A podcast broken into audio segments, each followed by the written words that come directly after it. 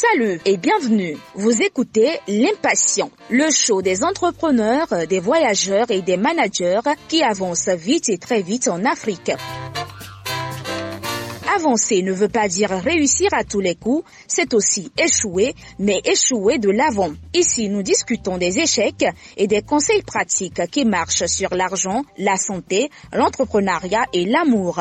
Vous voulez aller vite et très vite, ici, vous allez savoir comment y arriver.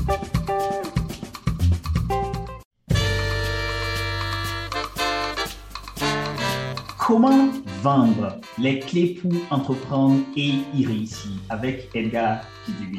La vente est la clé de toute entreprise, dit-on. Sans la vente, rien ne se passe. Ne pas vendre, c'est déposer simplement le bilan. Mais vendre, un verbe peut être difficile à conjuguer. Comment vendre? Quelles sont les techniques qui marchent aujourd'hui en matière de vente? En Afrique, Vendre aux Africains a-t-il des subtilités? Comment se lancer dans la vente en tant que commercial et aussi en tant qu'entrepreneur? Quels sont les secrets dans l'entrepreneuriat quand il s'agit de la vente? Assez de questions. Et pour en parler, une seule personne capable d'y répondre, Edgar Gidibi. Salut Edgar. Salut. Salut à toi, salut à tous ceux qui nous feront l'honneur de nous écouter. Comment tu vas cet après-midi? Je vais bien, je rends grâce à Dieu. Avec lui, tout va toujours bien, quoi qu'il se passe. Je, suis très content de, de cette conversation-là. Et puisqu'on est en train de parler de la vente, avant d'attaquer le sujet, qu'est-ce que tu nous vends avec le décor qui est derrière? Oh, disons que euh, je suis. Euh, c'est vrai que je ne suis pas actuellement à Cotonou, mm-hmm. mais nous faisons en ce moment, euh, comme tous les deux ans, la conférence internationale des femmes d'influence.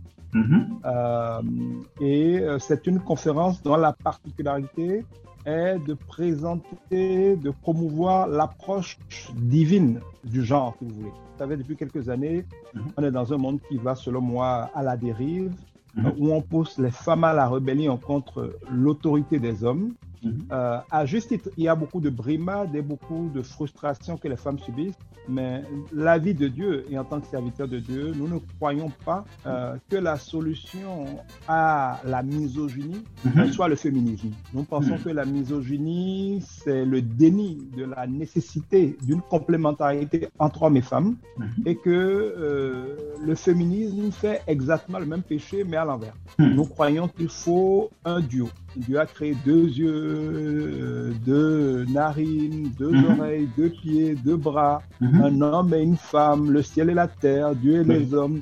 Euh, pour tenir debout, il faut être en équilibre. Et mhm. Dieu dit que l'homme seul, ce n'est pas bon. L'homme ne peut réussir qu'en trouvant la femme qui va le compléter et la femme ne peut réussir qu'en faisant équipe avec l'homme qui lui est destiné.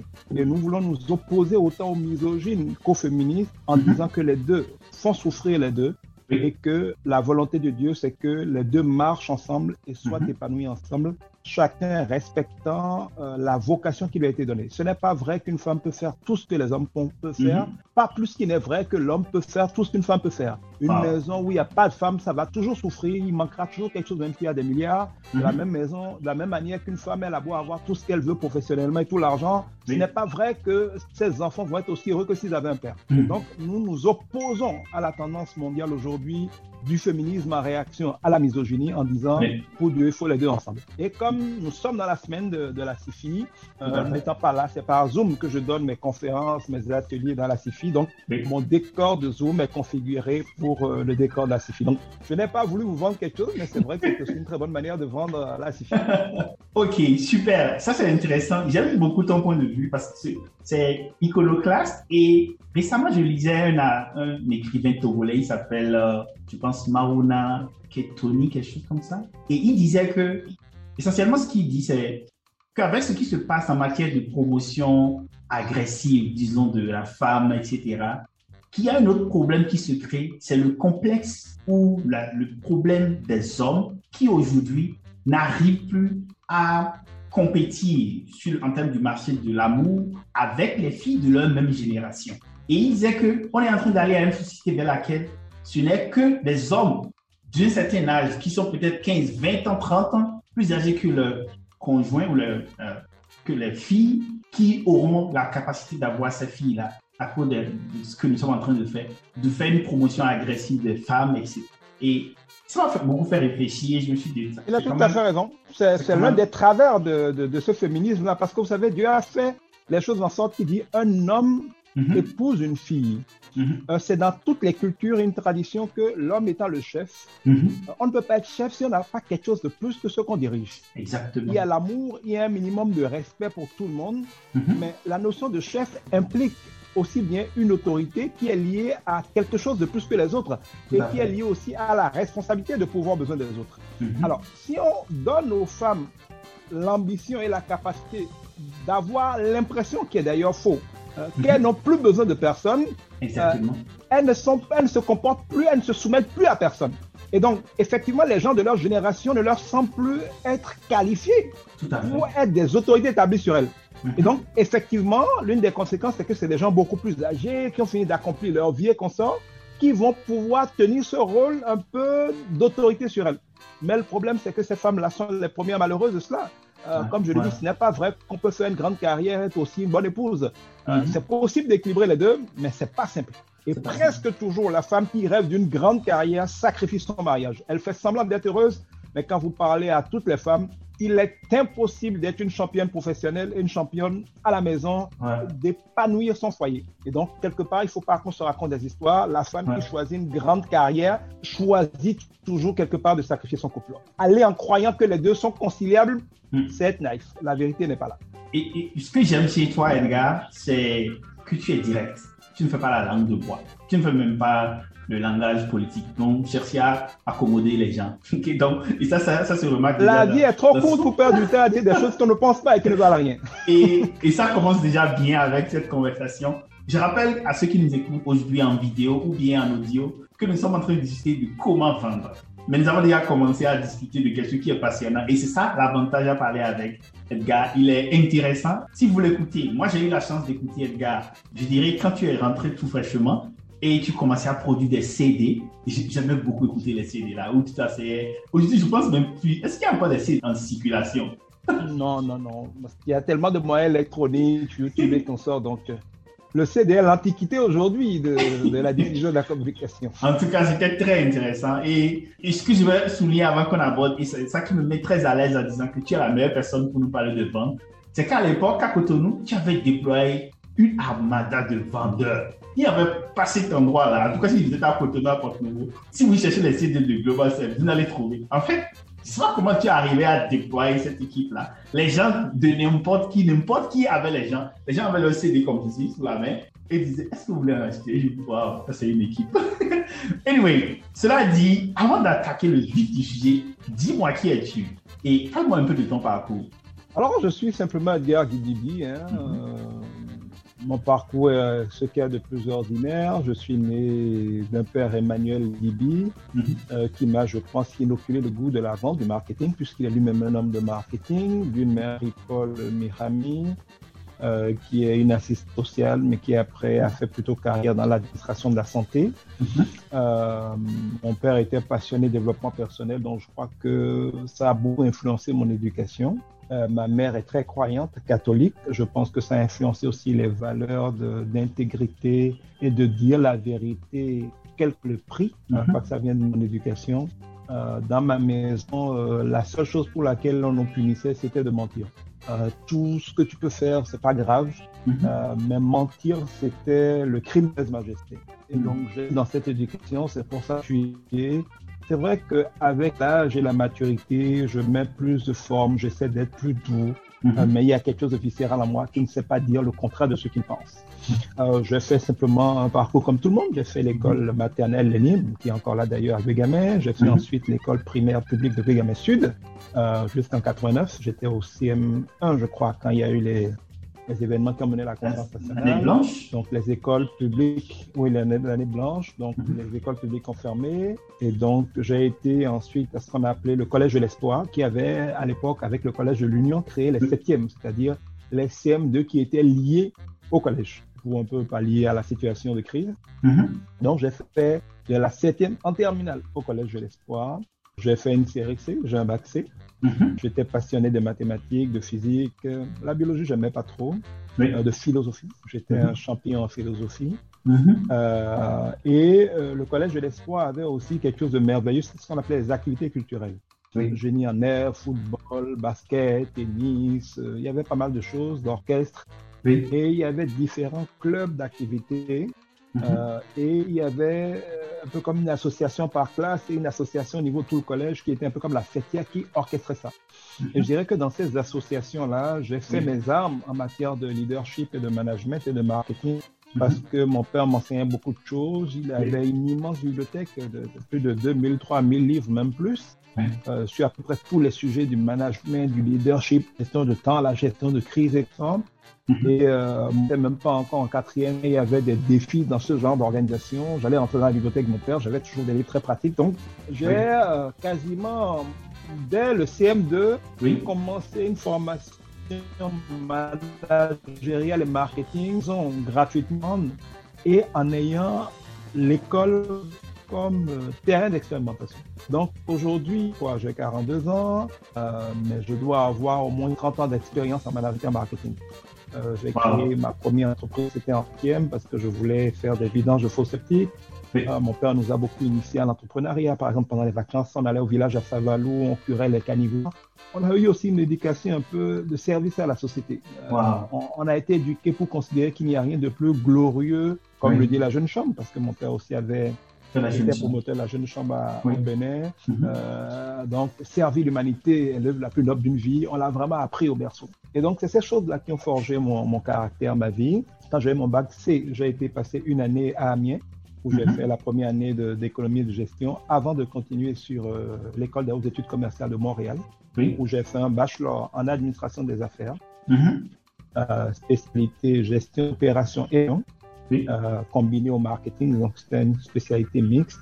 Et après, j'ai fait mon master euh, of science en gestion, spécialité euh, gestion des opérations de la production, donc tout ce qui est approvisionnement, logistique, gestion des mhm. stocks, euh, qualité totale et consorts. Et puis dès que j'ai déposé mon mémoire, euh, je suis revenu au Bénin parce que j'étais convaincu que je n'avais pas vocation à travailler chez les Blancs et que j'avais une vocation, un défi à relever des défis au Bénin. Donc je suis mhm. revenu, j'ai travaillé deux ou trois ans avec mon père et puis, bon, disons qu'on n'avait pas forcément la même vision, c'est normal. Lui, il était en fin de carrière, moi, en fin de carrière. Donc, à un moment, euh, je suis parti du mien de mon père pour créer ma propre entreprise Global Service Plus, il y a maintenant 17 ans. On a évolué un peu dans le conseil, puisque j'étais aussi consultant formateur, un peu dans la mhm. communication, le marketing, le cybermarketing. Donc, on était un peu les pionniers au Bénin.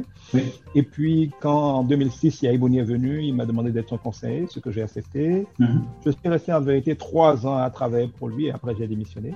Mhm. Euh, et puis je suis revenu en, 2010 à mes affaires. Mhm. Et là, j'ai mis une nouvelle corde à mon arc qui était l'immobilier. Tout simplement parce qu'à la présidence, j'avais pu voir des dossiers comme Agla. Oui. Les gens avaient acheté des parcelles 50 ans après, il fallait les casser, il fallait mhm. faire des vrais sinistrés de l'immobilier. Et tout le monde faisait comme si c'était une fatalité que de subir comme ça, de mettre des millions dans des terres et puis de risquer trois chances sur quatre de les perdre.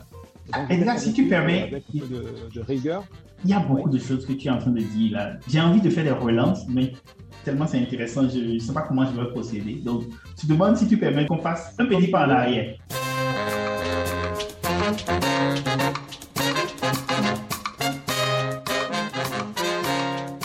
Merci d'écouter l'Impatient Podcast. Moi aussi, j'écoute très souvent les conversations de Marius et j'adore le faire. Si vous aimez ceci, vous allez certainement adorer ces livres et les garder actuellement en vente. Le nombre disponible est limité, donc allez vite prendre le vôtre. Ceci peut être votre manière de soutenir les heures de travail de l'équipe qui produit cette émission. Faites comme moi, procurez-vous votre livre en audio ou papier et l'un des garder sur l'impatient.com slash boutique.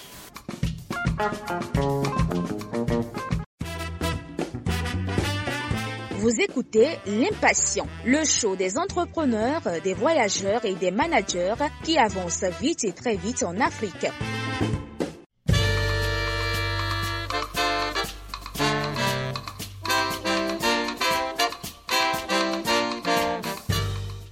premièrement, je voudrais saluer la mémoire de ton père. Nous, on est très jeunes. Moi, je, suis dans la trentaine.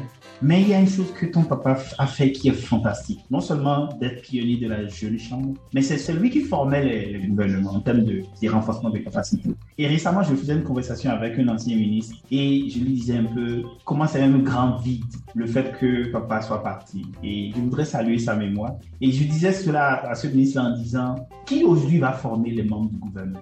Qui forme la qualité, qui donne des conférences de qualité aux membres du gouvernement? Il y a un vide, je ne sais pas si c'est comblé, mais il y a toujours un vide, j'imagine, dans ce domaine-là. Je voudrais faire remarquer quelque chose. C'est l'environnement que papa et maman a donné pour que tu puisses t'éclore. Parce que papa est entrepreneur, j'imagine, tout est. En fait, quand tu parles des livres, 3000 livres, c'est fastidieux, c'est phénoménal. Pour qu'un jeune, peut-être au lycée, puisse avoir autant de livres, oui, exactement, autant de livres à porter, je pense que c'est ça doit beaucoup travailler l'esprit. Les cassettes, les CD, les magazines, effectivement. Et, et l'autre chose qui est Je crois que même aujourd'hui, là, il n'est plus là. Son mhm. héritage est plus en livre qu'en autre chose aujourd'hui. Hein. On s'apprête d'ailleurs à créer une bibliothèque Emmanuel Guidibi pour rendre cet immense documentaire là gratuitement disponible. J'espère que d'ici la fin de l'année, donc le deuxième anniversaire de son décès, on mhm. travaille à mettre en place une bibliothèque pour le leadership et le, développement personnel Emmanuel Guidibi parce que ces livres sont là. Et avec YouTube aujourd'hui, puisqu'il y a beaucoup de choses en ligne, les gens ne lisent plus des livres papier. C'est des livres qui coûtaient très cher. Il avait des livres à 50 000 francs l'unité.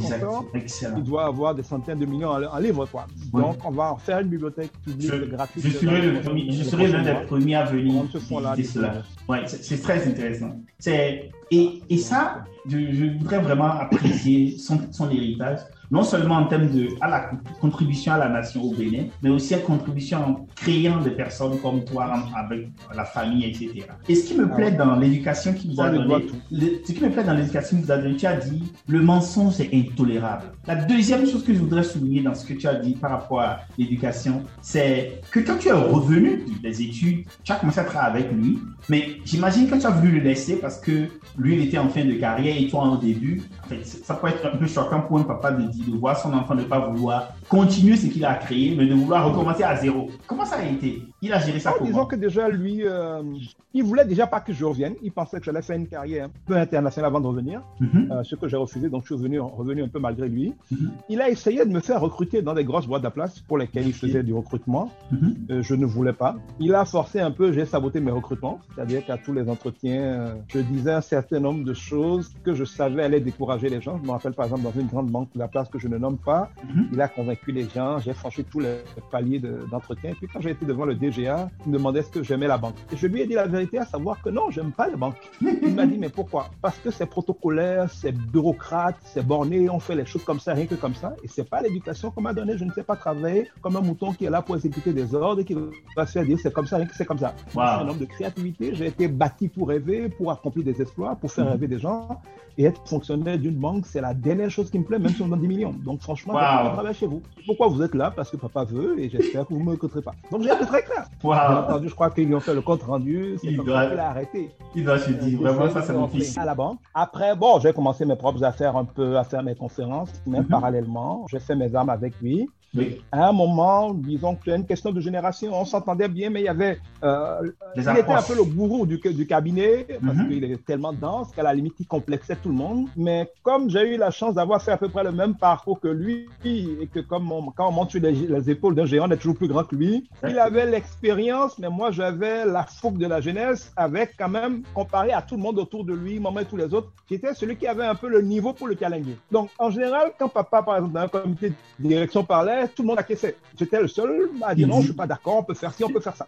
Donc, euh, il est très, il est, il est très fair play. Euh, il me laissait faire, mais euh, en fait, il m'a jamais bloqué, mais je trouvais que j'avais pas les coudées franches pour faire certaines choses. Et donc, à un moment, euh, par exemple, dans les comités de direction ou dans les réunions, c'était très courtois, mais comme mon père m'a éduqué, euh, je discute avec lui franchement, je dis ce que je pense que je suis pas d'accord, et que je suis pas d'accord. Dans une grande politesse, mais directement. Et donc, à un moment, les réunions d'entreprise devenaient parfois des discussions interminables entre lui et moi, argument et contre-argument. Nous, ça ne nous dérangeait pas. Mais j'avoue que ça mettait ma mère un peu mal à l'aise. Je trouvais que ça faisait pas bien. Euh, donc, à un moment, euh, j'ai dit à ma mère, si c'est ça, moi, je préfère partir. Donc, je crois que c'est elle qui a fait la médiation pour que je parte en douceur avec la bénédiction de papa.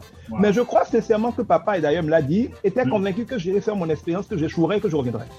Je me rappelle très bien, il me disait qu'il ne voyait pas qui payerait pour aller écouter un jeune homme de 20 ans qui n'a aucune expérience. Je dis, c'est ça qu'on va voir. Mais je pense qu'il a sous-estimé qui l'avait fabriqué lui-même. Exactement. La grâce de Dieu. Et donc, il a été surpris, mais je crois que, bon, à la fin, il était. C'est une fierté, j'imagine. Pour les parents. Voilà, à la fin, il a été très fier mais il ne s'attendait pas effectivement à ce que ça se passe comme ça. Comme tout parent, je crois qu'il voulait, il m'aimait bien, il voulait m'éviter certains problèmes, mais je crois que on n'évite pas à quelqu'un de faire le chemin qu'il faut. Euh, à un moment, il faut laisser l'enfant prendre des risques. et heureusement, il m'a pas donné une formation qui m'a permis de me laisser étouffer. Parce que quelque part, comme je l'ai vite compris, euh, quand vous êtes fils d'un grand homme, vous avez un nom tellement grand qu'il est très difficile de se faire un prénom je dirais que le principal euh, handicap de ma carrière a été ma principale force. Ma principale force a été d'être euh, le fils d'Edgar Bissatou toutes les portes. Ça te donne un a priori favorable, mais c'est aussi ta principale faiblesse parce que tout le monde voit en toi le petit Emmanuel et mhm. pas qui tu es.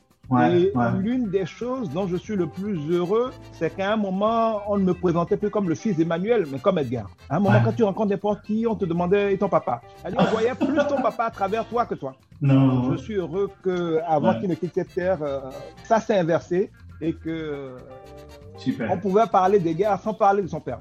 C'est pas contre lui, mais je pense que c'est à son honneur que cela se soit fait. Euh, donc, on a, on a continué de travailler ensemble. Il y avait des missions du cabinet sur lesquelles je travaille avec eux.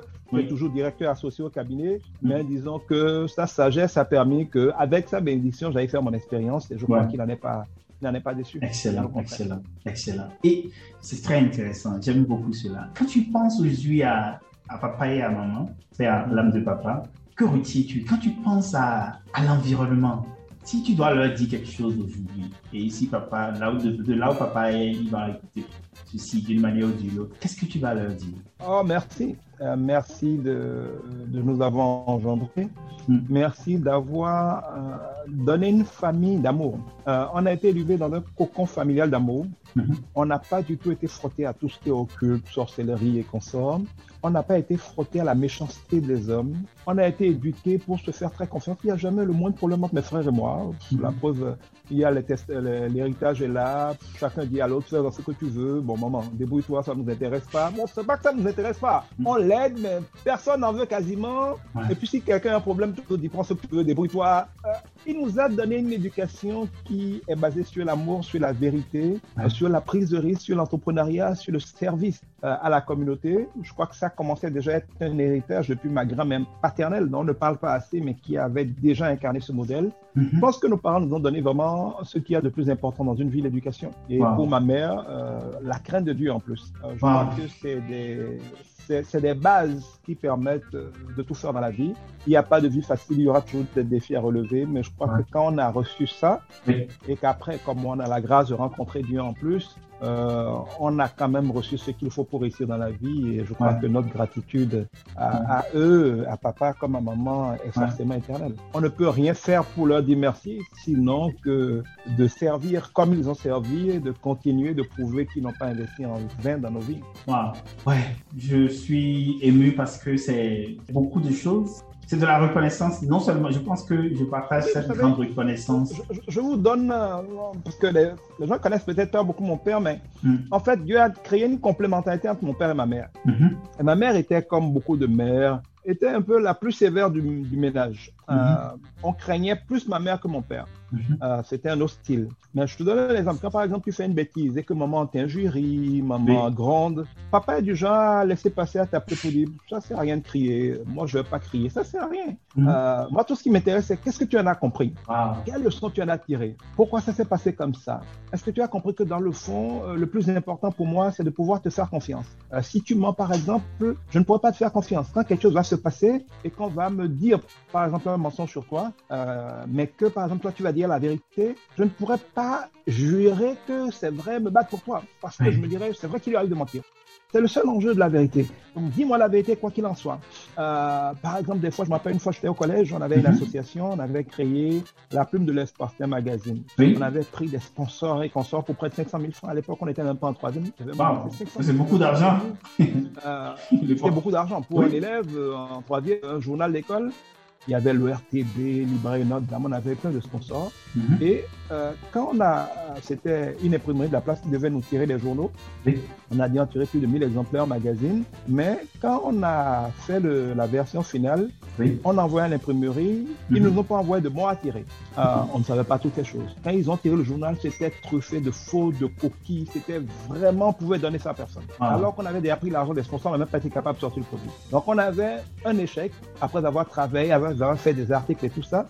500 000 francs de dette des sponsors qui devaient avoir un magazine à distribuer avec la pub. Oui. Eh bien, les gens à l'école étaient paniqués, la direction était fâchée. J'étais avec un ami, Thierry Nadjor, père à son âme, Patrice Nadjor, qui est décédé aussi. Mhm. Et on était les deux un peu leaders. Et donc, c'était la catastrophe parce que qui va payer ça? Certainement pas l'école. Mhm. Et quand moi j'en ai parlé à mon père, j'ai été surpris. Un grand calme dans sa réaction. Il m'a demandé, comme je dis là, qu'est-ce que tu en tires comme leçon?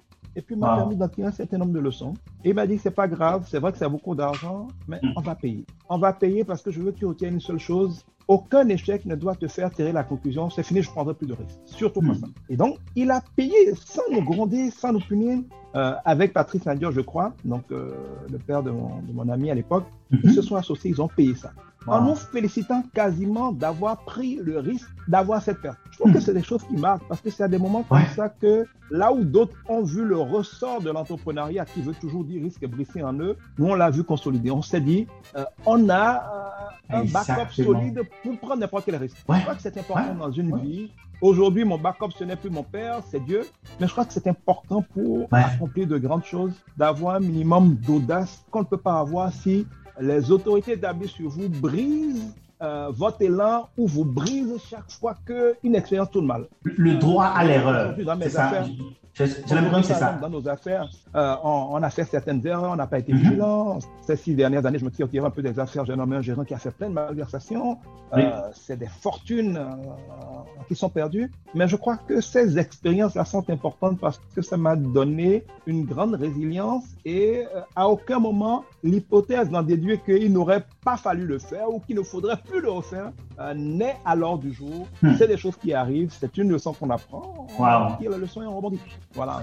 Et, ce qui me plaît dans ce que tu dis, c'est que c'est le droit à l'erreur. Et je pense que c'est une caractéristique importante de l'entrepreneur. Accepter qu'on peut faire l'erreur, échouer et se relever. Et j'ai l'impression qu'aujourd'hui, je suis ému et inspiré par le fait que depuis ce moment que ton père a compris ça, parce qu'aujourd'hui, même aujourd'hui, on est en 2020, 21, pardon, mais les gens ne donnent plus la chance aux enfants de faire des erreurs. C'est-à-dire, l'erreur n'est pas autorisée. La preuve à l'école, celui qui ne peut pas faire d'erreur ne peut pas apprendre.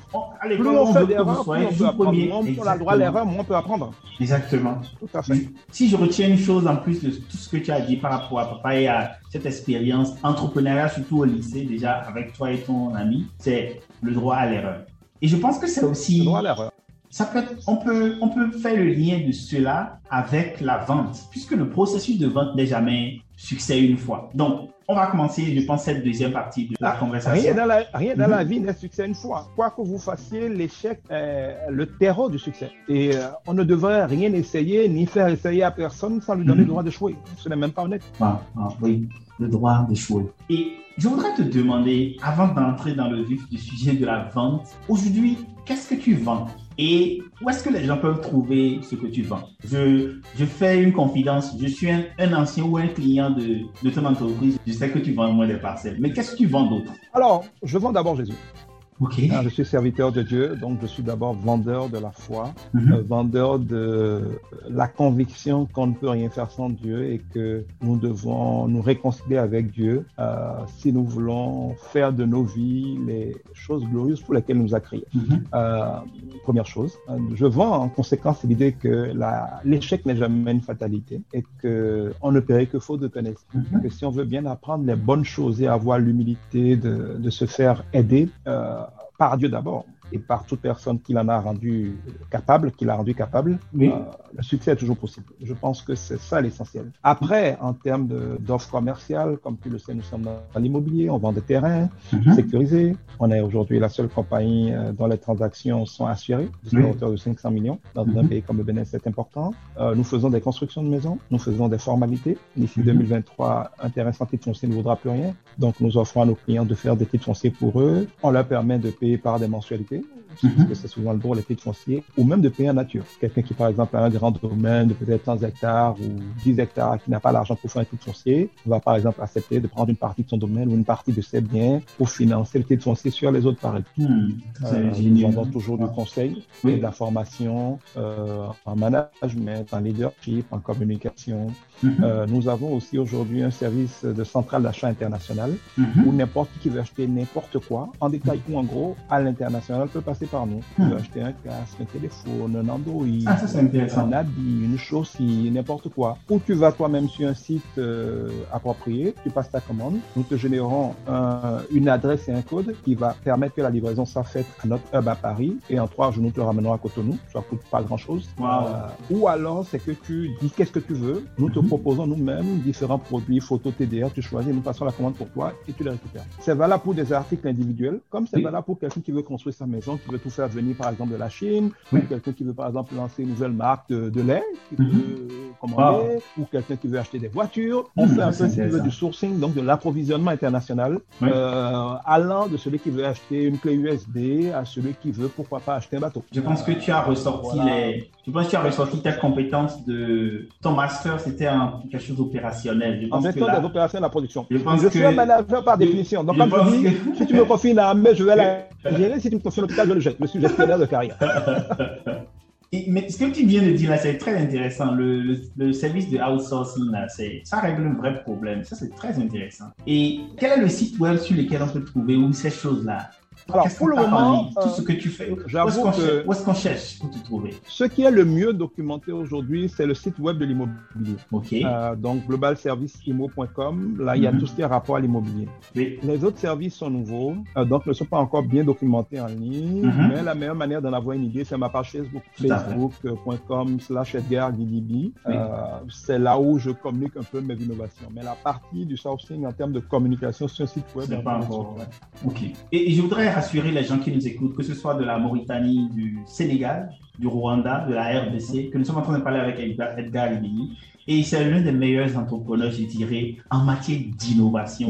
Tu, me jettes tellement de fleurs que je vais rougir. Non, non, non, mais c'est sérieux. Parce que, tu vois, je trouve que ce qui est intéressant, c'est la longévité entrepreneuriale. Et ce n'est pas tout le monde qui, est, qui a de la longévité en entrepreneuriat. beaucoup de gens commence et c'est deux ans après, il dit, c'est difficile, hein? il laisse tomber. Donc, et, ça, c'est fantastique. C'est une personnalité. quoi. On ne peut pas s'improviser entrepreneur. Je crois qu'il faut avoir été configuré pour être un entrepreneur. c'est une manière d'être, en fait.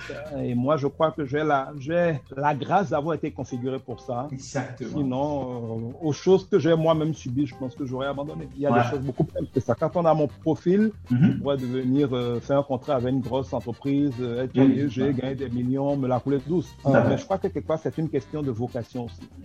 Quand on a été configuré comme moi, on n'a pas trop le choix. Non seulement de le faire, mais d'aider les autres à le faire. C'est ça qui est le plus passionnant. Euh, de prouver aux gens que c'est possible. Et de la même manière que moi, je, l'ai reçu gratuitement de mes parents, mhm. aujourd'hui, en tant que serviteur de Dieu, j'ai la grâce gratuitement d'essayer de, de, tirer des gens et de, de, les élever parce que je crois que tout homme a une grande destinée potentiellement. Mhm. Et que pour peu d'avoir quelqu'un qui peut honnêtement l'écouter sans le juger, mais le comprendre et partager le fruit de son expérience, parce que Dieu nous fait passer aussi par les épreuves euh, pour nous offrir quelque chose à partager avec les autres. Tout à fait. Euh, les épreuves sont les meilleurs terreaux de, leçons. Mhm. Et on ne peut partager avec les autres que ce qu'on a expérimenté. et je crois que quand Dieu vous appelle à aider les autres, il mhm. vous appelle aussi à ne pas conduire les gens sur un chemin qu'on n'a jamais fait. Exactement. si vous devez sortir les gens du désert, il va bien falloir faire votre désert. C'est pas toujours agréable, mais je crois que Dieu nous en donne la grâce. C'est intéressant ce que tu dis, parce... et ça me fait penser à ce que récemment, et Herman disait, Herman Capo, qui est un de tes amis, je pense, il dit qu'au début de l'entrepreneuriat, en fait, Herman est un ami. Il disait que au début de l'entrepreneuriat, vous le faites pour vous-même. Mais après un certain temps, vous continuez parce que si vous abandonnez, beaucoup de gens vont abandonner. Parce que vous inspirez les gens à continuer. Qu'est-ce que tu en dis Tout à fait. C'est une responsabilité. Euh, c'est une responsabilité. Et plus vous êtes élevé, plus il y a de gens qui vous suivent. Et donc, vos décisions n'engagent plus que vous. Donc, à un moment, vous ne pouvez pas faire n'importe quoi parce que vous êtes un point de repère, une source d'inspiration, un témoignage, la preuve que c'est possible pour les gens. Euh, je crois que Dieu permet cela aussi parce que dans certains moments d'épreuve, c'est parfois des gens que vous avez aidés qui vous rappellent ce que vous l'avez dit et ça vous aide mm-hmm. vous-même. Je crois comme le dit Dieu, le bienfait n'est jamais perdu. Mm -hmm. Semer dans beaucoup de vies, c'est ce qu'on peut faire de plus rentable dans une vie. Ah, Parce que c'est ça le vrai sens de la vie. Je crois que le vrai sens de la vie, c'est pas de faire des affaires, c'est de servir l'humanité. Et je pense que dans tout ce qu'on fait comme affaire, il faut pouvoir. Moi, je me débrouille pour ne rien faire qui ne me permette pas d'allier les deux. Mhm. Gagner de l'argent, je crois que c'est la conséquence des choses, c'est le fruit qui en découle. Mais le mhm. défi doit être de servir. Je ne suis mhm. pas de ceux qui me demandent comment je gagne de l'argent. Je veux ah. plutôt trouver des défis à relever, régler des problèmes, sachant qu'on ne peut pas régler des problèmes sans que cela génère de l'argent. On ne peut pas être un entrepreneur qui va aller loin si on ne fait les choses que parce qu'on cherche de l'argent. À la limite, j'appelle ça de la prostitution économique. Euh, c'est-à-dire, on fait juste parce qu'il y a de l'argent dedans. Quand c'est comme ça, on ne peut pas le faire avec amour, on ne peut pas le faire mhm. avec le cœur. On ne le fait pas en cherchant le mieux possible pour les autres. Tout à fait. Euh, il y a des choix que je peux faire. Par exemple, je donne l'exemple, je vends des maisons où des gens peuvent payer à peine la moitié du prix mhm. et on va le mettre le, différentiel qu'ils n'ont pas payé en paiement mensuel, par exemple, sur 15 ans. Oui. Eh bien, quand les gens voient ça et qu'ils voient qu'ils vont pas tout payer, ils disent, OK, je veux une belle maison. Un gars qui a peut-être un petit salaire, qui va avoir du mal à payer ses mensualités parce que c'est à crédit, veut faire une maison de luxe. Même si c'est possible, je dis, mais soyons sérieux. Pourquoi tu veux t'endetter pour des détails? Fais une maison sommaire. T'as pas besoin de la peinture. Tu peux même te passer ton plafond. C'est le strict minimum. Si il était possible d'avoir le minimum pour être chez toi avec un petit, euh, une petite mensualité, prends-le. Quand tu finiras de payer ta dette avec moins d'intérêt, tu pourras avec le supplément faire le luxe que tu veux. Exactement. tu veux t'endetter pour du luxe? Mhm. Moi, je suis opérateur économique. J'ai mes taux d'intérêt. Je gagne à te faire faire ça. Mais je ne dormirai pas tranquille parce que je serai en train de te pousser à la pauvreté. Quand tu viens me dire que tu veux construire une maison pour la mettre en location, je te démontre que c'est pas rentable parce que le, loyer au Bénin rapporte à peine 3% l'année. Exactement. L'intérêt du crédit, c'est 15%. Donc, c'est pas intelligent. Donc, même si je suis vendeur de maison, mhm. si tu demandes mon avis, je veux pas te vendre une maison pour la mettre en location. Si tu forces, d'accord, mais je t'aurais dit la vérité. je pense qu'on ne peut pas servir et être en paix avec Dieu si on ne pense qu'à l'argent. Il faut quelque part avoir pour première vocation de mhm. bénir les gens et laisser à la providence et à Dieu le soin de nous bénir. Et quand on fait des affaires dans cette option, on est heureux, on est épanoui, on gagne plus que de l'argent, on gagne la satisfaction morale et la bénédiction divine d'être en train de bénir les autres. L'argent vient comme une conséquence de tout cela. J'aime beaucoup cette partie. Vous ne pouvez pas affronter les épreuves de l'entrepreneuriat si l'argent était votre seule vocation, parce qu'il y a d'autres manières que l'entrepreneuriat vient mm Wow, c'est intéressant. Et j'aime cette partie parce que ce que tu dis, c'est en tant qu'entrepreneur, il faut penser à apporter de la valeur et l'argent n'est qu'une conséquence de la valeur que l'on apporte à ses clients. Tout à fait. Et quand tu penses à la vente, parce que tu as vendu tellement de choses, tu as vendu des journaux au lycée déjà, tu as vendu après des formations de CD, tu continues de vendre. Comment tu conçois la J'en vends toujours. Comment tu conçois le processus de vente? j'en vends toujours. Comment tu conçois le processus de vente? C'est simplement je dirais que vendre, c'est simplement convaincre les gens qu'ils gagnent à faire quelque chose que vous souhaitez qu'ils fassent. Euh, on peut vendre un programme social, par exemple, de porter des d'utiliser des moustiquaires. Mhm. Euh, certains vendront, par exemple, euh, la contraception aux femmes. Mhm. On vendra un candidat à une élection présidentielle. Mhm. On vendra de bons comportements. On vend la foi. C'est-à-dire, vendre pour moi, c'est considérer qu'il y a dans la tête des gens une balance où ils pèsent constamment qu'est-ce qu'ils gagnent à faire quelque chose et qu'est-ce qu'ils perdent le faire. C'est une question de perception plus une question de réalité. Si vous arrivez à convaincre les gens, à faire en sorte que les gens perçoivent ce qu'ils gagnent à faire quelque chose comme étant plus important, plus décisif, plus déterminant, plus lourd que ce qu'ils perdent à le faire, les gens vont choisir de le faire. Et donc, mhm. euh, il faut toujours travailler sur cette balance en termes de perception. C'est pas une question de quantité d'arguments. Il peut y avoir mille raisons de ne pas faire quelque chose, mhm. donc mille inconvénients, et un seul avantage, et que les gens le fassent. Je donne l'exemple, par exemple, quand vous avez un cancer. Vous avez que ça ne nous arrive pas. On vous dit, il y a un traitement. Chimiothérapie, vous perdez vos cheveux, ça vous fait maigrir, point d'effet secondaire, vous allez avoir des problèmes de peau, ça va vous faire tout ça. Ou aussi peut-être sans inconvénient. En plus, j'ai un coût exorbitant qui est en millions. Dites, et pourquoi on va le faire? C'est la seule chance que vous ayez peut-être quelques années en plus. C'est certain? Non, c'est pas certain, mais c'est la seule chose. Dans le contexte, ce petit détail minime, insignifiant, pèse plus lourd que tout le reste et les gens le font. C'est ça que les vendeurs ne comprennent pas. Tu peux présenter un produit que le client te dise 10 raisons pour lesquelles il veut pas acheter. Souvent, les gens sont découragés parce qu'ils pensent que c'est perdu. Non, c'est pas perdu. Il peut en citer 1000 raisons. Mhm. L'enjeu n'est pas la quantité des raisons qu'il a de ne pas acheter, c'est le poids de la raison que tu vas lui donner d'acheter. Et c'est là où le vendeur est d'abord euh, un travailleur dans l'esprit des gens pour jouer sur cette base et, c'est très simple. Les Anglais disent powerful. C'est puissant. Avec Dieu, les choses les plus simples sont les plus vraies. ce qui est vrai est simple. Quand ça devient très compliqué, généralement, c'est pas si solide que ça. Ouais. Et quand toi, tu as formé beaucoup de vendeurs, tu vends aussi. Quelles sont les erreurs que tu vois les gens commettre quand ils vendent? Alors, Beaucoup de choses. Je dirais d'abord l'esprit de prostitution. Mm Vouloir de l'argent, de l'argent pour de l'argent. Mm Et ne tout le processus de la vente n'est qu'un prétexte parce qu'on voit son argent. Euh, mhm. je dis que non. Le focus de la vente doit être de discerner un client, de voir de quoi il a besoin, de mhm. se mettre sincèrement à sa place, de discerner sincèrement de quoi il a besoin et d'avoir un sincère désir de l'aider. Ça doit être ça le seul souci du vendeur. L'argent en découle. Mais si on rentre dans la vente en n'ayant que l'argent pour objectif, je dis c'est comme une femme qui cherche un mari et qui ne pense qu'à sa richesse. C'est une prostituée. Même si on la marie, on l'épouse à l'église, c'est une prostituée. Tout est vicié dès que euh, l'intention, le mobile est tronqué. Mhm. Je pense que c'est le principal problème des vendeurs. Parce que toutes les autres erreurs en découlent le fait de se décourager, le fait d'être pressé, le fait de s'énerver quand le client euh, donne des objections. La mhm. plupart des erreurs découlent du fait que ce n'est pas fait par amour, ce n'est pas fait par passion, tout simplement. C'est la première erreur. La deuxième erreur, c'est que les gens présument que les avantages sont, comment dirais-je C'est-à-dire, c'est pas parce que je trouve par exemple qu'une robe est belle qu'elle est belle. Mhm. Je peux voir une robe rouge, décolletée, moulante, sexy. Une femme d'un certain type de mœurs que je ne vais pas qualifier dira Waouh, la robe là, elle est merveilleuse. Mais une autre femme, une épouse de quelqu'un de responsable qui considère qu'il faut s'habiller décemment, il ne faut pas exposer son corps et son va dire Mais ça, je le déteste. Mhm. Imaginez que vous, avez un vendeur, euh, vous soyez un vendeur de, robes. Vous avez différents types de robes, de boubous et consorts. Vous voyez une jeune petite prostituée, excusez-moi, entrer dans votre euh, boutique. Ce genre de robe, c'est son instrument de travail, c'est avec ça qu'elle séduit des hommes mariés pour être leur maîtresse. Le bon vendeur va lui attirer son attention sur ça et va peut-être lui dire des choses qui ont rapport avec ce qu'elle recherche. Exactement. elle va être très contente, elle va acheter. Mais si, par exemple, la femme d'un pasteur, qui est une femme responsable, rentre dans la même boutique, alors qu'ils ont peut-être des tailleurs, des boubous, qui lui présentent cette robe-là et qui lui sortent les mêmes arguments que la précédente, elle va se sentir injuriée. Injuriée. Elle va pas acheter. Elle va jamais acheter. Donc, euh, dire que la robe a des avantages et commencer à les citer, quand par exemple on prend un produit et puis on, lit ses avantages, j'estime que ça n'a aucun sens. Quand on lit ses inconvénients, ça n'a aucun sens. La notion d'avantage est un jugement. Et comme tout jugement, il est relatif. J'estime qu'un produit a des caractéristiques et qu'un client a des choses qu'il aime et des choses qu'il déteste. Quand une caractéristique plaît au client, ça devient un avantage selon lui. Si une mhm. caractéristique lui déplaît, ça devient un inconvénient. Mais ce qui est pour moi un avantage peut être un inconvénient pour vous. Et ce qui est pour vous un inconvénient peut être un avantage pour moi. Le bon vendeur ne présume donc pas ce qui va plaire au client dans ses produits, mhm. mais il connaît les caractéristiques de son produit qu'il va savoir accrocher au bon, euh, au bon trait de caractère ou aux bonnes attentes ou aux bonnes perceptions de son client. La mhm. capacité de faire ce, faire bon pont, au lieu de présumer de qu'est-ce qui va plaire à votre client, permet de gagner du temps, de ne pas avoir trop d'objections et de conclure des ventes.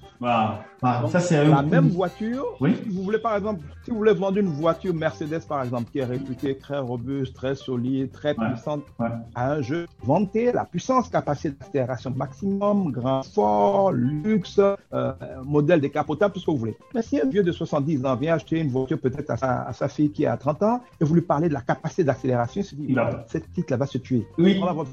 Parce que vous avez sorti l'argument qu'il ne fallait pas. Qui aurait fait mouche, peut-être qu'il vous parlait à la petite elle-même. Mais si vous le dites à son père et qu'il n'est pas idiot, il n'achètera jamais. Mais si vous dites à son père, c'est la voiture la plus solide du monde, les airbags sont robustes, la carrosserie est intraitable, elle peut avoir n'importe choc, ça ne va même pas se plier. Si vous vendez ce côté de la Mercedes, qui est aussi, ce père va l'acheter. Donc ne récitez pas tout ce que vous savez sur un produit à tout le monde, peut-être que vous sortez vos arguments. Bien souvent, c'est les vendeurs qui sortent la caractéristique de trop. Ils gâchent tout parce qu'ils bavardent au lieu d'écouter et de le renvoyer au client que ce qui fait écho à ce qu'il est. Waouh, wow. c'est un très bon coup de, de vente. Je, suis, je suis d'accord et j'en apprends beaucoup. Merci beaucoup pour, ce, partage-là. Et je vais te demander, on dit que les Africains aiment le gratuit. Qu'en penses-tu en matière de vente? Je pense que c'est vrai, mais ce n'est pas seulement les Africains, c'est dans le monde entier.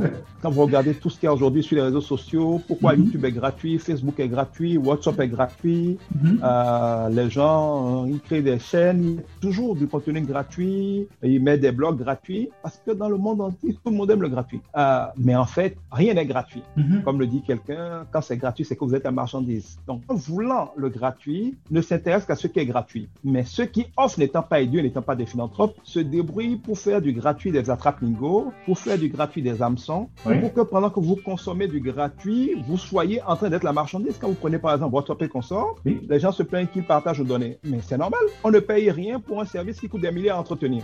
Pourquoi ils le font? Pas parce qu'ils nous aiment. Ils le font parce que en faisant cet investissement de nous offrir des choses qui, qui valent des milliards gratuitement, nous sommes nombreux à venir.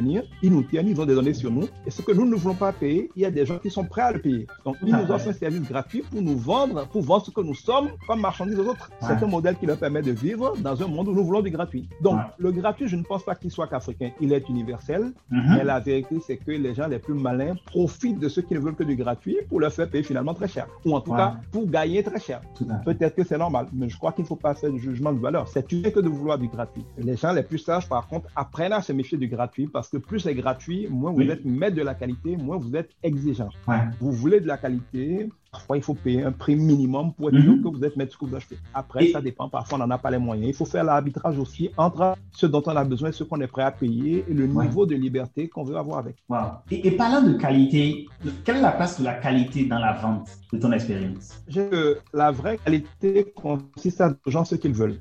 Il n'y a pas de nilo. De la même manière qu'il n'y a pas d'avantage ex nilo, il n'y a pas de qualité ex nilo. Pour certains, par exemple, un repas dans un restaurant sera de qualité s'il est bien chaud, si le cadre est confortable, si on a une belle vue. Mhm par rapport à leur niveau, leurs ressources, leurs attentes, ce serait ça un de qualité. Mais pour d'autres, c'est d'être sous, euh, sous un hangar ou sous un arbre, d'avoir du bon à il peut être froid, les mouches peuvent être par là, euh, ça peut même ne pas être diététique, ça peut mhm. quasiment commencer à se dégrader parce que c'est de deux jours, mais lui, il veut un repas qui va le bourrer, il n'est prêt à payer 200 francs de repas. Mhm. Lui donner de la qualité pour lui, c'est lui donner ce qu'il veut. Donner aux gens de la qualité, je suis qualiticien, auditeur qualité, c'est de leur donner ce qu'il veut. La qualité commence quand tu définis ce que ton client veut. Mhm. Donc, j'estime que faire de la qualité, c'est découvrir ce que ton client veut, ce qu'il est prêt à payer et essayer de lui donner le maximum possible pour ce qu'il est prêt à payer. Wow. En étant assez honnête pour lui dire clairement, en étant honnête pour lui dire clairement, voilà ce que j'ai compris que tu veux. Oui. Ça, c'est pas possible à ton budget. Soit mhm. tu revois ton budget, soit si tu tiens dans ce budget, voilà ce que je peux te donner. Mais il est important de s'entendre clairement, expressément, formellement et si possible par écrit avec votre client que voilà le contrat d'échange de prix et de service que vous avez. De telle sorte que le client n'ait pas des attentes déraisonnables. Parce que la satisfaction n'est pas fonction de ce qu'on a, mhm. elle est fonction de l'écart positif ou non entre ce qu'on a et ce qu'on reçoit. Je vous donner un exemple. Si euh, je vous dis que euh, vous allez à un rendez-vous, je vous dis le gars est un grand retardataire, c'est sûr qu'il va vous faire attendre 6 heures mhm. avant de vous recevoir, il fait ça à tout le monde. Vous allez déjà préparer pour ça. Vous allez avec de quoi vous occuper. Vous allez à 8 heures, vous attendant reçu à 14 heures. S'il vous reçoit à midi, vous êtes très content. Vous dites, oh, finalement, ça n'a pas été aussi long que prévu. finalement, vous, êtes, vous sortez là très heureux. Mhm. Mais si vous avez dit que ce gars-là est ponctuel, il faut même pas être en retard, il faut venir en avance. Vous venez là à 8 heures et vous reçoit à 9 heures, vous êtes furieux parce qu'il a eu une heure de retard. Ça la vérité. Si je vous promets 10 000 francs et que je vous donne 2 000 francs, vous êtes fâché. Si je vous promets 100 francs et que je vous donne 2 000 francs, vous êtes aux anges. Donc, la joie ne provient pas du fait qu'on ait reçu quelque chose. Elle provient du fait qu'on a reçu plus qu'on attendait. Et la frustration ne provient pas du fait qu'on n'ait pas reçu beaucoup. Mhm. Elle provient du fait qu'on a reçu moins qu'on attendait. C'est pour ça que les orgueilleux ne sont jamais, les gens ne sont jamais satisfaits ni impressionnés par un orgueilleux parce qu'en bavardant, en se vantant, il a mis la barre tellement très haute qu'il ne peut rien faire pour impressionner les gens. Donc, il peut satisfaire personne. L'humble met la barre très basse parce qu'il ne parle pas beaucoup. Les gens ne s'attendent pas à grand chose de lui. Et, quoi qu'il fasse, les gens sont agréablement surpris. Donc, dans la vente, pour satisfaire le client, il faut aussi manœuvrer intelligemment sur qu'est-ce que les gens attendent. Oui, il faut mhm. dire de quoi on est capable pour que les gens sachent que vous pouvez faire la qualité, mais il est mhm. important qu'au moment de passer à accord, le client ait des attentes réalistes et raisonnables. Qu'il vaut mieux fixer très clairement à un bas niveau, qu'il comprenne que c'est ce qu'il peut s'offrir, quitte à les dépasser légèrement, que de laisser croire que tout est possible alors qu'il n'en a pas les moyens et qu'à la satisfaction ou à la livraison, il découvre qu'il en a eu moins. Et qu'à ce moment, on dit c'est parce que tu n'as pas donné ton argent. Le plus mhm. important, je crois, c'est que les choses soient claires. Plus les choses sont claires au départ, plus tout se passe bien. Il ne faut pas avoir peur de clarifier les choses. Aussi bien dans un couple, dans une amitié, dans les affaires, mhm. soyez clair au départ. Ceux qui veulent resteront. Si vous avez une histoire, vous êtes sorti avec 10 personnes, vous pensez que c'est une faiblesse, dites-le avec celui, à celui avec qui vous voulez vous marier. S'il veut vous aimer malgré tout, s'il est fait pour vous, il vous aimera malgré tout. Ah. Mais s'il n'aime pas ça, il partira. Ça veut de s'engager sur le mensonge et que tout doit il faut gérer le mensonge. Parce que même s'il ne découvre jamais, de devoir gérer le mensonge vous fait déjà perdre toute possibilité d'être heureux. Heureux. Je crois que la liberté, la, la, vérité libère. Il faut bâtir toute relation, y compris les relations commerciales, y compris les relations politiques, sur la vérité. Dire clairement ce qu'on peut faire, s'entendre clairement sur cela, et qu'au moment de l'évaluation, il n'y ait pas de polémique parce qu'on a été très clair, factuel comme possible sur ce qu'on s'est engagé à faire. C'est important, à mon avis, dans la C'est très intéressant. Le temps passe tellement vite. Je n'ai pas vu le temps passer parce que c'est très intéressant de parler avec toi. On vient de faire 45 minutes. et je vais, je vais te poser quelques questions et on va aller vers la fin parce que je sais que ton temps est tellement précieux. Mm-hmm. C'est dans tous les cas, t'inquiète pas, je suis très disponible contrairement aux apparences. Euh, on pourra en reprendre d'autres d'autres sujets. C'est un plaisir pour moi de partager avec les gens, donc on pourra multiplier ce genre de... Mon agenda est parfois difficile, mais comme on l'a fait là, on finit toujours par trouver un moment et parfois on peut okay. matinée ou un après-midi en caler une série, ne t'inquiète pas, je suis disponible. merci, merci beaucoup d'avance parce que... Parce que j'ai a... gratuitement, donc je partage gratuitement. Il y a beaucoup de choses que tu as dans, dans ta tête, dans ton expérience. Et donc, tu vois, la seule conversation qu'on est en train de faire sur le, la vente, tu as touché tellement d'angles. De, tu touches la vérité, tu touches la sincérité. Et, tout ça, ça peut constituer un seul objet de discussion. Et, donc, c'est une richesse. Et je voudrais vraiment, au nom de ceux qui nous écoutent et qui nous écouteront, te dire merci pour, pour ce partage-là. Je voudrais te demander. Et à mon père. Je voudrais te dire, euh, te demander, euh, Edgar, si quelqu'un est entrepreneur ou un commercial n'arrive pas à vendre, qu'est-ce que tu lui conseilles de faire immédiatement? Je toujours que quand, quand vos clients n'achètent pas ce que vous vendez, mm-hmm. c'est pas compliqué. Commencez à vendre ce qu'ils achètent. Uh-huh. Quand vos clients n'achètent pas ce que vous vendez, mm-hmm. vendez ce qu'ils achètent. Mm. Tout le monde qui a un pouvoir d'achat et donc qui a un client potentiel achète quelque chose tous les jours. Et les gens dépensent leur argent. Mm-hmm. Si vous ne vendez pas, c'est pas parce que les gens n'achètent pas, c'est parce qu'ils n'achètent pas ce que vous vendez. La manière la plus rapide de commencer à vendre, c'est d'arrêter de vendre ce que vous vous voulez vendre et que les gens n'achètent pas, et de commencer à vendre ce qu'ils veulent acheter et que vous ne vendez pas. Waouh ça change l'angle de, de, perception de la chose. Donc, j'estime que quand vous, avez un, quand vous avez un client devant vous, si vous avez assez d'humilité pour discerner qu'est-ce qu'il achète mm-hmm. et que vous êtes prêt à vendre ce qu'il achète, ce qu'il achète, ça peut être un produit donné, un service donné, ou ça peut être une manière de faire les choses données, ou mm-hmm. ça peut être un format donné. Quand vous discernez qu'est-ce que les gens veulent acheter, oui. après, c'est vous qui choisissez de ceux qui veulent acheter, qu'est-ce que vous voulez leur vendre. Donc, ne décidez pas de vendre ce qui vous plaît pour chercher qui veut l'acheter. Oui. Cherchez qu'est-ce qu'ils achètent et commencez à le vendre. Hmm. N'obligez pas les gens acheter l'une des choses que vous voulez vendre. Débrouillez-vous pour vendre l'une des choses qu'ils achètent. Ah, ça, c'est iconoclaste. C'est une manière différente de voir la chose.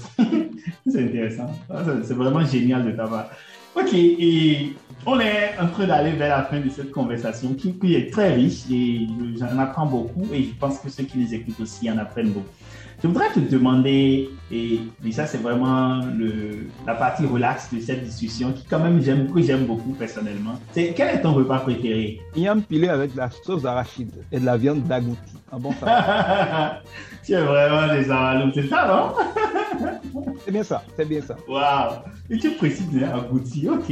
Et ta citation préférée? Oh, tout est grâce et tout concourt bien de ce qui aime Dieu. Tout est À travers les pires épreuves de la vie, nous avons la main de Dieu qui nous forme, qui nous mhm. donne l'expérience, qui nous rend plus forts, qui nous apprend à connaître les hommes. Rien n'est mauvais en soi. Mhm. Euh, tout devait arriver parce que le plan de Dieu pour que nous soyons qui nous sommes est là. Peux vous dire toutes ces choses après plusieurs échecs, après, euh, il n'y a pas de leçon. On peut pas être riche comme ça, euh, à n'avoir rien mhm. essuyé comme échec, à n'avoir rien essayé. À la limite, chaque échec a une leçon. Et quand vous voyez quelqu'un qui comme ça en une ou deux phrases peut dire des choses extraordinaires, c'est qu'il a passé des années, qu'il a passé beaucoup d'argent parfois à apprendre ses leçons. Et donc, euh, j'ai déjà appris que tout est grâce. Et pour vivre la vie qu'on doit vivre avec un cœur en paix et rester enthousiaste, il faut comprendre que la plupart des problèmes ne sont que des solutions. Ça rejoint d'ailleurs la citation préférée de mon père avec Afrique Conseil, il n'y a pas de problème, c'était André Gilles, il n'y a pas de problème, il n'y a que des solutions. L'esprit de l'homme invente ensuite le problème. C'est pareil, tout est grâce, tout comprend bien de ceux qui aiment Dieu. Dieu fait chaque chose bonne en son temps. Et euh, si nous avons un peu d'humilité pour regarder les choses sous l'angle de Dieu. Tout est, mhm.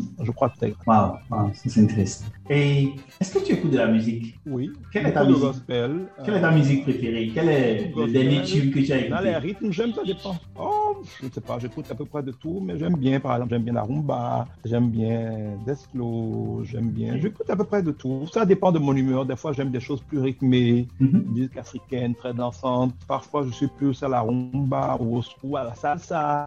Ça dépend de l'humeur, je crois que. Mais j'aime bien de la bonne musique. De la musique quand même africaine, mhm. caribéenne, euh, que la musique. Euh, Est-ce qu'il y a un artiste qui te vient à l'esprit? Pas trop particulier comme ça, non. Il y a beaucoup de choses que j'aime, non. Et, et, quand tu es. J'ai pas, mhm. pas trop un caractère à, à faire de la fixation sur quelqu'un. Ok. Je considère que tout le monde a des forces et des faiblesses, donc je suis pas le genre à être, par exemple, idole, d'avoir telle personne comme idole et puis rien que lui. Non, je, suis plutôt du genre à trouver ce qui me plaît un peu partout, à mhm. respecter ce qui ne me plaît pas et puis à faire mon chemin. Donc, j'ai pas vraiment de gens qui me fascinent en tout ou de mhm. gens que je déteste pour tout. Et quand tu es énervé ou bien ennuyé, qu'est-ce que tu fais? C'est rare euh, que je sois énervé. Je prie en langue. Euh, et quand tu es ennuyé? Je dors, je nage beaucoup. Euh, je suis avec mon épouse, je passe beaucoup de temps avec mon épouse et mes enfants.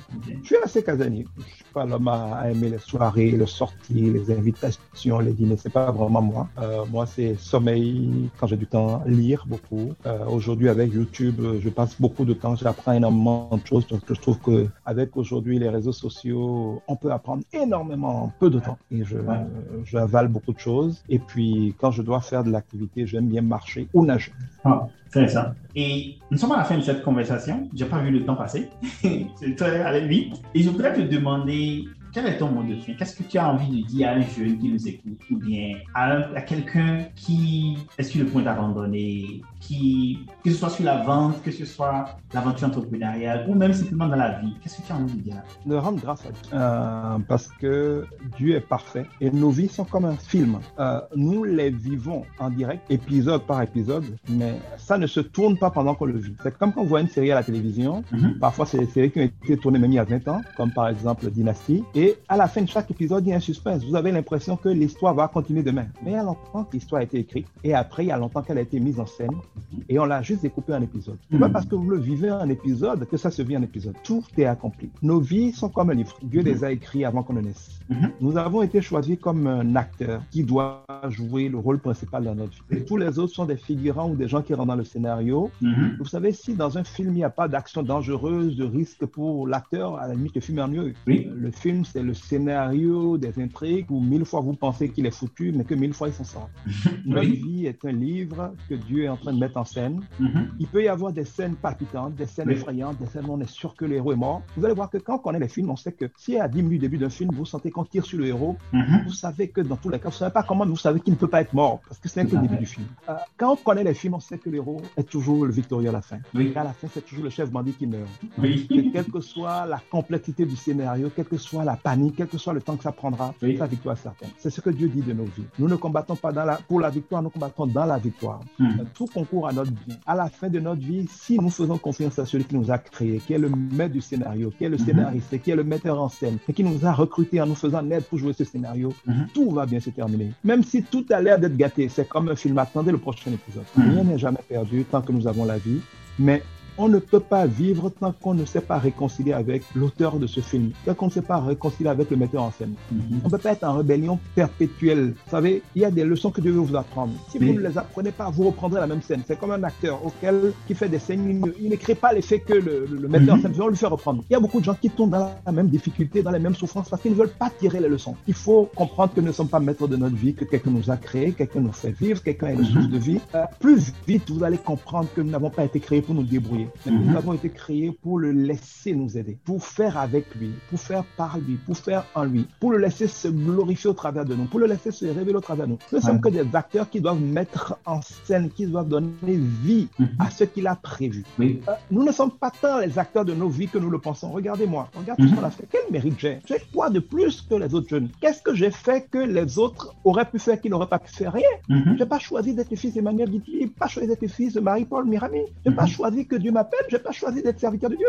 Je n'ai pas choisi d'avoir une merveilleuse épouse comme celle que j'ai aujourd'hui. Je n'ai pas mhm. choisi d'avoir une autre épouse dont j'ai divorcé. Je n'ai pas choisi. Tout ce qui fait ma vie, c'est des choses que Dieu m'a offert. Oui, peut-être que j'ai bien réagi, mais j'aurais pu ne pas bien réagir. J'ai bien réagi parce que j'ai été configuré pour bien réagir. Pas une fois ce que j'ai du mérite? Non, quelque mhm. part, je suis le produit de la grâce de Dieu. Nous sommes tous le produit d'une grâce.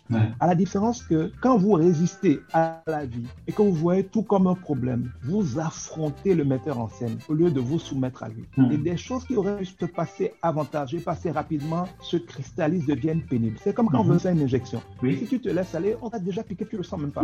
Mais quand tu es contracté, on pique une fois, ça fait très mal, on retire, c'est mal piqué, on recommence, on te torture, pas parce que c'est pénible d'être piqué, mais parce que tu as tellement peur que ce qui aurait pu bien se passer, tu finis pas passer 30 minutes à piquer 10 fois pour ça. On va te placer une perfusion, c'est toi qui bougeais constant, on va te déchirer la peau. C'est pas que c'était si pénible, tu l'as rendu pénible à résistant. Je voudrais demander à quelqu'un de rendre grâce à Dieu pour tout. Tout est grâce, tout.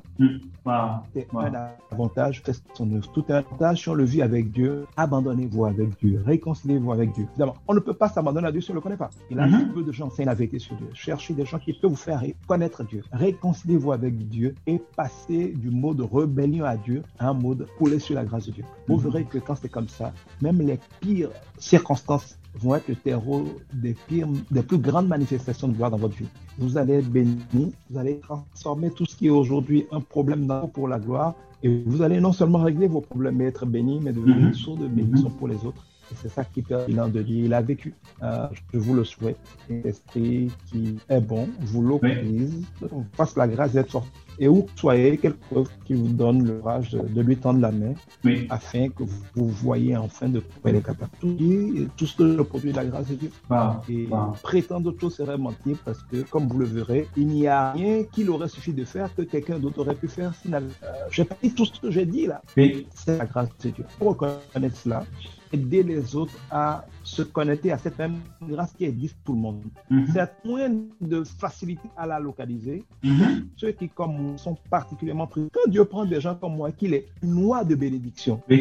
même si cela se fait à travers les épées comme Jésus-Christ, c'est aussi qu'il veut les utiliser pour beaucoup d'autres. Quand Dieu te donne un gisement d'or, qu'est-ce que tu vas faire avec tout le gisement? C'est aussi pour que tu serves. Tu le donnes à des gens comme moi ont reçu la vocation de payer le prix pour découvrir certaines choses, pour comprendre certaines et une certaine grâce de les expliquer facilement. Parce que mm -hmm. c'est une grâce. Il y a des gens qui ont vécu mieux que moi, qui en savent plus que moi, mais qui n'ont peut-être pas la grâce. Ouais. Hier, je l'ai dit. Quand on a mm tout ça, c'est parce qu'on a une vocation. Et ce n'est pas un loisir, c'est un devoir de partager. C'est pour ouais. ça que, que je le peux, je suis toujours disponible pour partager.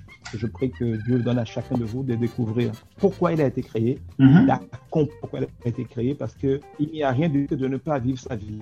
Euh, le tout n'est pas d'avoir un métier, d'être marié, c'est de découvrir le sens, ce que certains appellent la raison d'être, euh, votre mission de vie. Quand vous êtes là où Dieu a prévu que vous soyez, tout converge, tout glisse. Et si un poisson ne fait pas d'effort pour nager, un aigle ne fait pas d'effort pour voler. Un singe ne fait pas d'effort pour aller, euh, mais un branche. poisson de branche en branche, toute une vie ne le lui permettra pas. Mm. Un aigle qui essaie de nager, euh, 10 ans d'effort ne lui permettra pas. Ouais. Un singe dans l'eau, quels soient les professeurs qu'il a, le l'heure d'entraînement, il ne sera jamais aussi à l'aise. C'est-à-dire -hmm. que l'excellence n'est pas de chercher à faire n'importe champion. -hmm. Ne crois pas trop aux mines des champions par le fait de l'entraînement, de la discipline. Je crois que c'est la plus important que par ça. Ne cherchez pas seulement à bien faire les choses. -hmm. Assurez-vous que vous faites la bonne chose. Ne cherchez pas seulement à bien faire les choses, compris à l'échelle de votre vie, assurez-vous que vous faites la bonne chose. Je pense ouais. que si vous pouvez retenir ça, ce sera pas mal. Wow. Je, je répète ça, c'est ne cherchez pas à faire les choses de manière excellente. Si je, répète, si je me trompe, me corrige.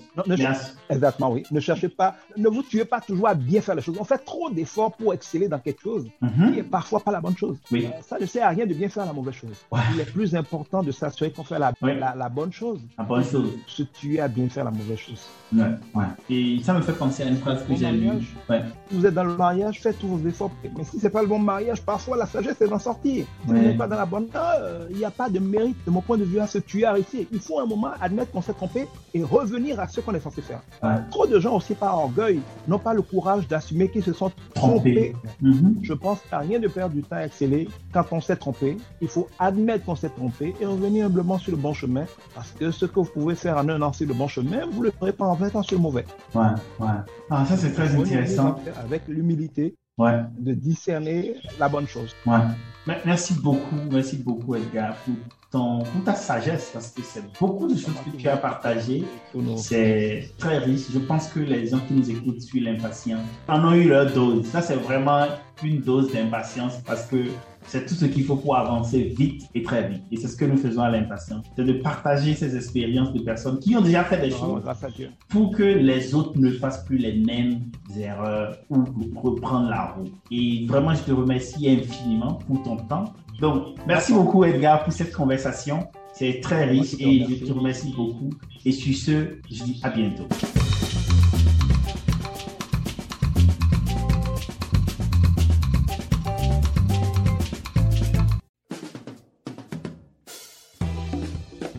Merci d'avoir écouté L'Impatient, le show des gens qui avance vite et très vite en Afrique. Si vous avez aimé, partagez, car partager, c'est grandir ensemble. Et rendez-vous sur l'impatient.com pour d'autres épisodes et bénéficiez gratuitement d'autres conseils pratiques. Sur ce, à bientôt sur www.l'impatient.com.